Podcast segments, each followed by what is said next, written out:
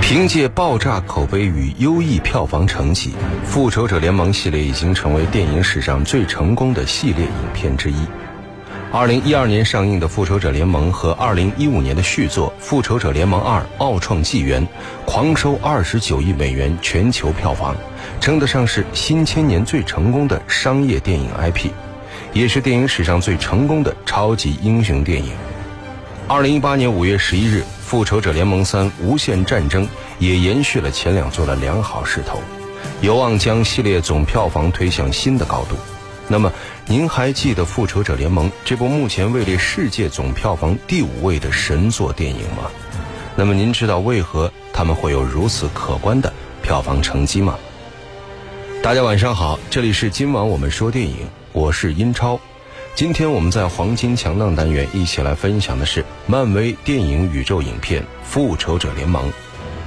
这部影片改编自漫威公司经典超级英雄漫画，由乔斯·维登编剧并执导，讲述钢铁侠、美国队长、绿巨人、雷神、黑寡妇和鹰眼侠等超级英雄集结在一起，组成强大的复仇者战队，联手抗击邪恶势力，同仇敌忾，保卫地球的故事。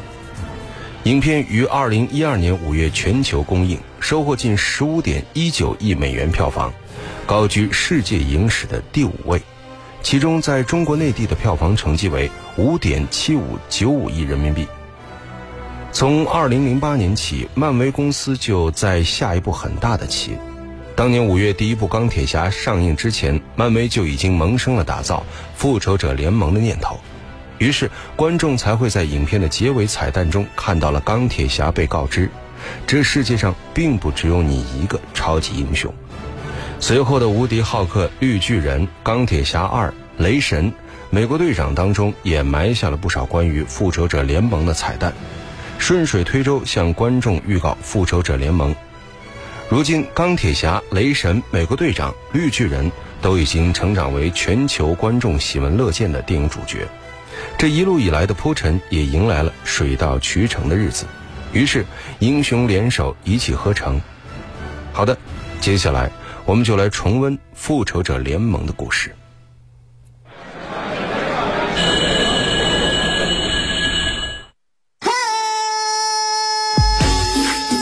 流行时尚，电影院线说了算；话题谈资，电影票房说了算。热门佳作，潮流新宠，影展巨制，再铸辉煌，黄金强大。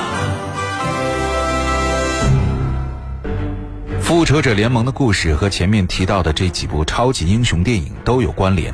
影片开始于美国队长在冰山里沉睡了七十年后，被神盾局发现，而同时神盾局也发现了一个神秘的能量源——宇宙魔方。神盾局展开了对这个宇宙魔方的研究，这个研究实验室由希尔维格教授和鹰眼克林顿·巴顿负责。一天，宇宙魔方能量变得异常，神盾局局长尼克·福瑞和他的手下玛利亚·希尔、科尔森探员来到宇宙魔方的研究实验室。情况有多糟？最糟的是长官，不知道情况。四小时前，谢尔维格博士检测到魔方发出的一股能量。航天局没授权博士进行测试，他没进行测试，他根本就不在房间，是自动出发的。他就这么自己激活了？能量现在什么水平？上升中。确定博士无法关闭之后，我们下令撤离了。全部撤出要多长时间？半个小时就可以清场了，抓紧点。嗯。来吧长官，撤离也许是没用的。难道让他们回去睡大觉？如果我们不能控制宇宙魔方的能量？我认为躲到任何地方都是没用的。我要你确保第二阶段原型机能安全转移。长官，现在不是优先考虑这些的时候吧？除非世界末日到了，否则我们的日子还得继续过。马上清点物品，把所有相关设备都装车运走。是长官，跟我来。怎么回事，博士？长官，告诉我现在是什么情况？宇宙魔方不太正经，是开玩笑的时候吗？不是开玩笑，宇宙魔方不仅活跃，而且我行我素。你没拔了插头试试？它本身就是个能量源，我们关闭电源，它自己又打开了。如果让它达到峰值，那不正是我们的目的吗？从宇宙中汲取能量。我们还没有做好准备，我的计算还需要一段时间。它在不停的发射干扰和放射物，但没什么害处，是非常低的伽马射线。还是会有害处的。巴顿特工呢？鹰小子在鸟窝里猫着呢。其实，这时的鹰眼侠正在高处警戒着。听到召唤，他立刻来到了尼克局长面前。巴顿特工，你在哪儿？我给你的任务是仔细观察瞭望，巴顿。只有站得高才能看得远。看到是什么东西激活了他吗？博士，又一次脉冲。没有人进出过。吉尔维格博士是清白的，没任何接触，也没信息。有问题的话，也不会出在我们这边。我们这边？是啊，魔方是通向宇宙另一边的一扇门，对吧？这门应该两边都能开。没到时候。可是，就在尼克局长和鹰眼仔细端详宇宙魔方时，宇宙魔方突然释放大量能量，大反派洛基出现了。洛基用他的权力魔杖破坏了研究实验室，并且控制了鹰眼和塞尔维格教授的心智，神盾局却无力阻止。只能眼睁睁地看着他们带着宇宙魔方离开。由于宇宙魔方能量足以毁掉地球，情况变得危急。神盾局的科尔森探员立刻召回黑寡妇娜塔莎。局长尼克与国家议员商议后，决定启动复仇者联盟方案。于是，复仇者联盟计划由此展开。黑寡妇找到布鲁斯，请求他参与计划。尼克局长来到美国队长的健身房，劝说他来拯救世界。科尔森探员来到斯塔克大厦，给钢铁侠托尼·史塔克带来了计划的大量资料。几位超级英雄同时来到了神盾局的一艘巨大的航空母舰上，但这并不是一艘普通的航母，它可以变形为巨大的飞艇，隐匿在天空之中。但事情并没有想象的那么顺利。与此同时，洛基与来自外星的奇塔瑞人开始了交易。其他瑞人开始不安稳了，让他们做好准备吧。我会带他们打一场光荣的战争。战争对那些弱小的地球人，光荣，但不会漫长。只要你的军队真的有你说的那么强大。你在质疑我们吗？质疑这个？把权杖交到你手上的人，他赋予你远古的知识以及新的理想。当时你可是被打败了。我才是一国之君，是神域的绝对君主。我遭到背叛。你的那点志向微不足道，充满孩子气。我们的目光不只是地球，而是宇宙魔方将要展现的更广阔的世界。你还没得到宇宙魔方。我不是威胁你，在我打开那些门之前，在我统领你的军队之前，你的承诺都是空话。去打你的仗吧，神域人。等你失败了，宇宙魔方没有到我们的手里，那你就别指望你的王国了。也没有供你栖身的角落。无论你躲到哪儿，他都能找到你。他会让你来好，让你知道什么才是真正的痛苦一生。鹰眼和塞尔维格教授由于被控制，他们帮助洛基获得了大量关于神盾局的资料，并且组建了一支特工队来协助洛基。洛基来到德国，以武力想要这里的人服从于他。但黑寡妇、美国队长和钢铁侠及时赶到，制止了洛基的邪恶行动。再动一下你这头驯鹿！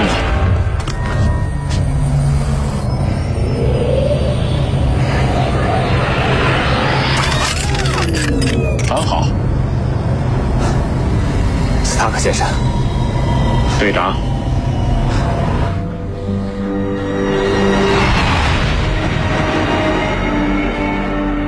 他说什么了吗？没有。把他带过来，我们的时间很紧。有点不对劲儿。怎么，摇滚歌手投降的太容易了？我觉得没这么简单。这家伙的实力很强，对你这么一个老年人来说，观察力还行。你的秘诀是什么？什么？你刚才的格斗有点像健美操。这么多年，真错过了不少发明。方瑞没说他把你也叫来了。当然，福瑞还有好多事没告诉你。这闪电从哪来的？当他们想把洛基带回神盾局时，却遭遇从外星赶来的雷神托尔，洛基也被雷神托尔带走了。钢铁侠随后就追，美国队长抓起降落伞包，也准备去追洛基和托尔。这家伙说来就来了，又一个神域人吗？那家伙是自己人，这不重要，不管他是放了洛基还是杀了他，宇宙魔方都没了。斯塔克，得先制定作战计划。计划就是作战。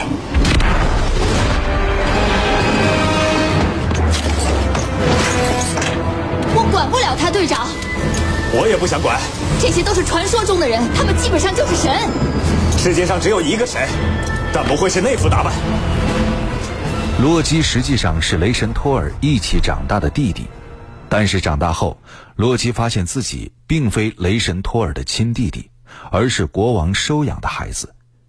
心生怨恨的洛基一心想要得到权力，但被雷神击败后，无奈来到地球，想要奴役人类。这时，雷神希望能通过自己与洛基的手足之情，说服洛基停止他的邪恶计划。宇宙魔方在哪儿？好久不见，兄弟！我像是来跟你叙旧的吗？彩虹桥被摧毁后，你知道奥丁得调动多少暗能量才能把你传送到你心爱的地球？你应该感谢我。罗给，我还以为你死了。你挨到我了？我们都挨到了。我们的父亲是你的父亲。他和你说了我的身世了，对吗？我们都是他养大的，我们一起玩耍，一起战斗。难道你都忘了吗？我心里只有阴影，我一直活在你的阴影里。我永远忘不了是你把我扔到深渊里。我是谁？我可是国王。所以你想霸占这个世界，补偿你那莫名其妙的自卑感？不。我一定会保护我钟爱的地球。你保护的还真是很周到啊！人类在成群结队的彼此厮杀，你在一旁袖手旁观。我要去统治他们，你觉得我不能？你觉得你比人类强大？当然了，你根本不懂什么叫统治，兄弟。王位让你如坐针毡。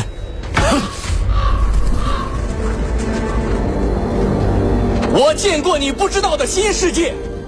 我被流放的时候，苍天有眼，我因祸得福。我见识了魔方的真正力量。等我掌握它的时候，是谁让你见识的？你的幕后黑手是谁？我就是国王！别做梦了，交出宇宙魔方，放弃这些荒唐的梦想，跟我回家吧。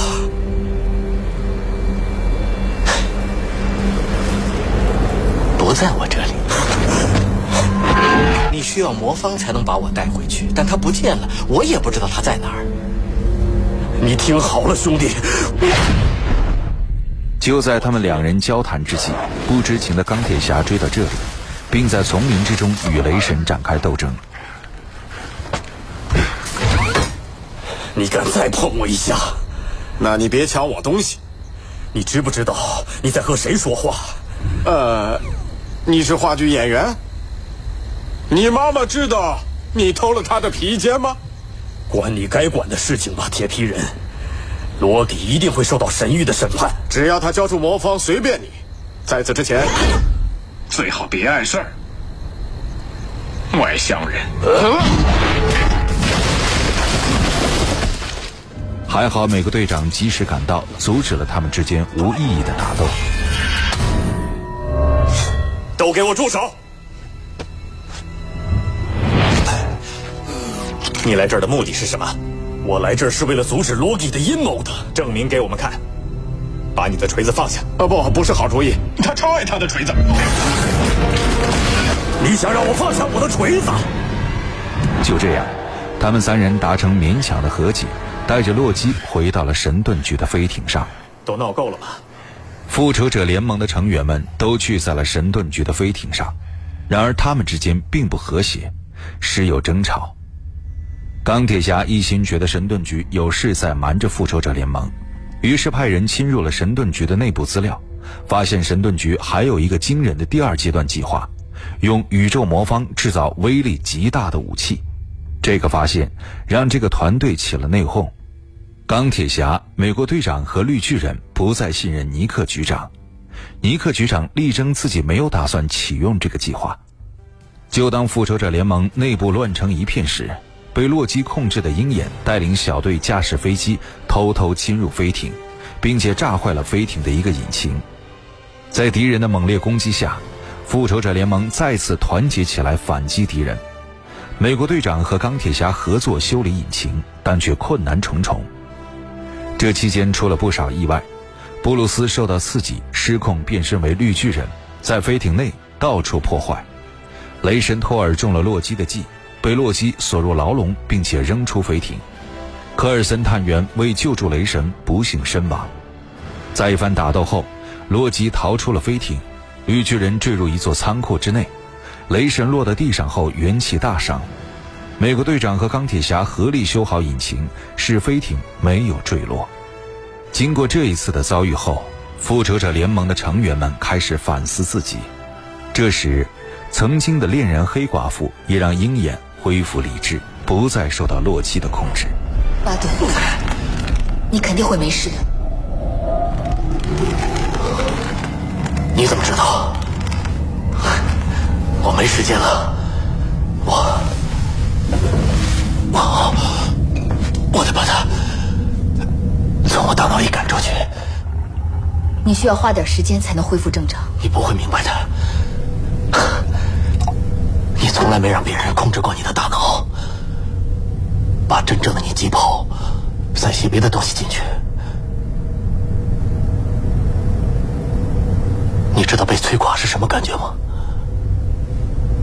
你知道我也经历过。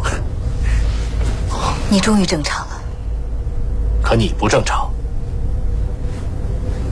你是间谍，不是战士。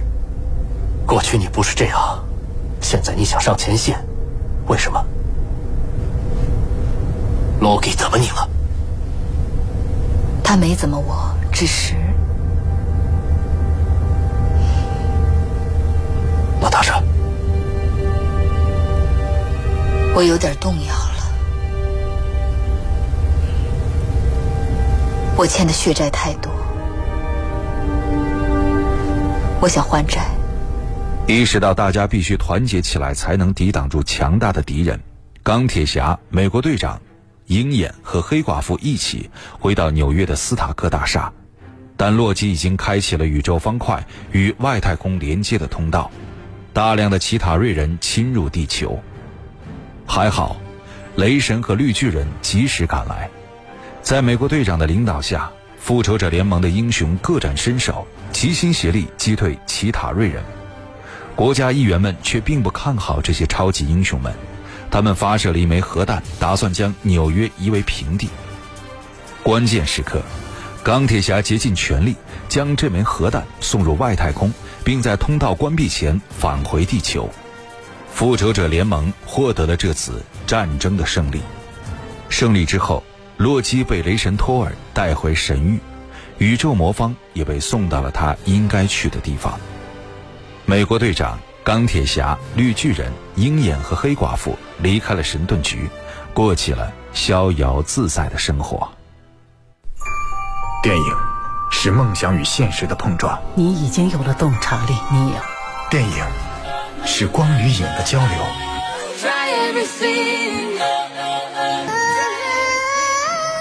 中的过往，幻想中的未来。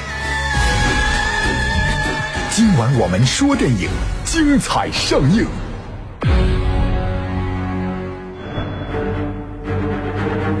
好的，欢迎回来，这里是今晚我们说电影，我是英超。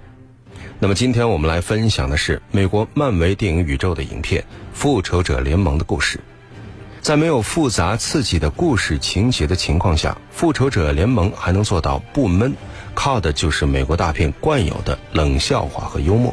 比如黑寡妇的出场，起先假装被控制的她看起来柔弱无力，但当接到总部命令要她赶回时，她一出手就解决了前一秒还嚣张的不可一世的几个大男人。整个过程还通着电话。此类有点冷的耍酷，常常让观众忍俊不禁。此外，片中也别出心裁地安排了钢铁侠、美国队长、雷神等超级英雄们吵吵群架、插科打诨。在长达一二十分钟的群架戏中，钢铁侠妙语连珠，美国队长道理是一套一套，而憨憨的雷神被涮了却是无力还嘴，憋得满脸通红的样子逗乐了不少观众。好的，节目最后我们一起来分享影片《复仇者联盟》的片尾曲，美国西雅图金属乐队声音花园乐队演唱的《冉冉升起》。这里是今晚我们说电影，我是英超，代表制作人小强，录音师叮当，感谢各位收听，下期节目再会。稍后为您播出的是广播剧场。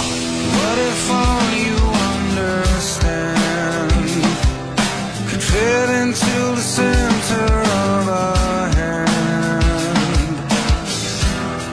you found it wasn't you who held the song.